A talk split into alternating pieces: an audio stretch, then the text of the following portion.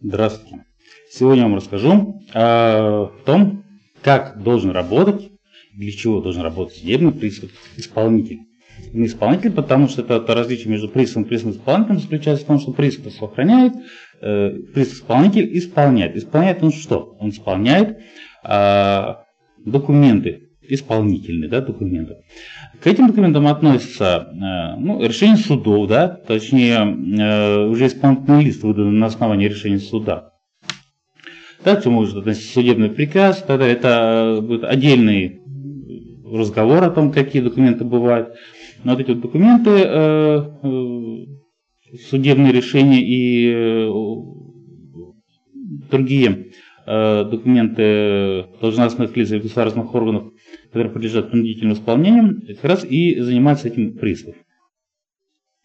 Значит, э, главное, э, чем должен руководствоваться э, пристав, это, конечно, законность и своевременность исполнения исполнительных документов, да, то есть решений судов и других исполнительных документов.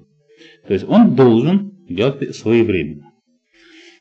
Руководство он должен определенными принципами, которые к которым, собственно говоря, относится этот э, принцип законности а, и принцип уважения чести и достоинства. То есть как бы должник э, не э, вел себя недобросовестно, все равно в своих действиях судебный пристав исполнитель обязан соблюдать честь и достоинство. Это основной, один из основных принципов деятельности судебного пристава исполнителя. Также судебный пристав исполнитель обязан своевременно совершать исполнительские действия э, и применять э, меры, на, меры принудительного э, исполнения. То есть э, все это должно быть своевременно, он не имеет права это делать, когда ему заблагорассудится. То есть есть определенные сроки, и в эти сроки пристав должен совершать э, действия, направленные на Э, исполнения исполнительного документа.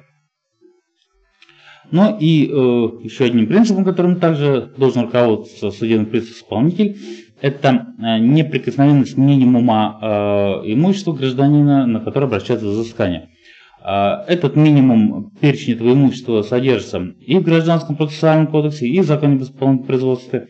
Э, то есть это то, что э, необходимо человеку для того, чтобы э, осуществлять свою жизнедеятельность. То есть э, единственное жилье, э, место, на котором он спит и так далее. Тут уже есть различные нюансы. И по поводу того, что большая шикарная квартира также не может являться единственным местом, на которое нельзя обратить взыскание в обмен на более маленькое. Но э, в любом случае граждане должны быть где жить и как жить. То есть э, нельзя его лишить э, необходимых источников э, для жизнедеятельности. Но тут следует также обратить внимание, что не всегда это, вот это правило распространяется на взыскание денежных средств.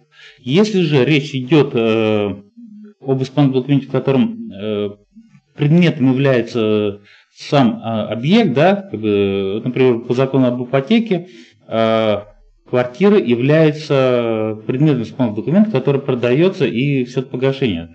Это э, законодательство об, исполн... Э, об ипотечном кредитовании, об ипотеке. Поэтому в данном случае не действует этот минимум. Это надо различать. То есть, если вы должны денег, то нельзя брать взыскание квартиры если у вас ипотека, то квартира, собственно говоря, и идет в продажу для погашения этого долга. Это основные э, задачи, принципы деятельности судебного пристава исполнителя. Ну а если у вас э, возникла необходимость э, юридической консультации или вам требуется э, юридическая помощь по взысканию долгов, то всегда можете обратиться в юридическое бюро Нозова. Всего доброго.